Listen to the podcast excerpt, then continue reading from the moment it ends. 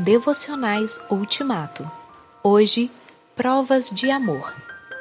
A pessoa que me ama obedecerá à minha mensagem, e o meu Pai a amará. João 14, 23.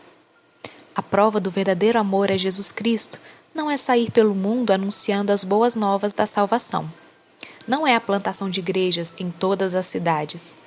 Não é a ortodoxia teológica, nem sequer o martírio cristão Todas essas coisas são provas de grande valor, mas são secundárias.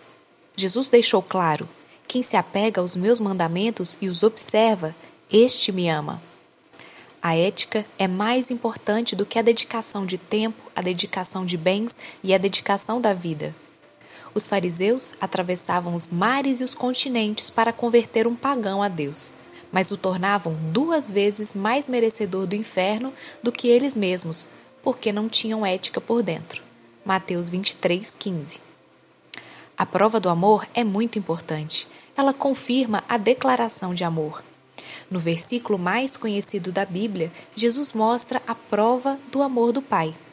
Deus amou o mundo tanto que deu o seu Filho único.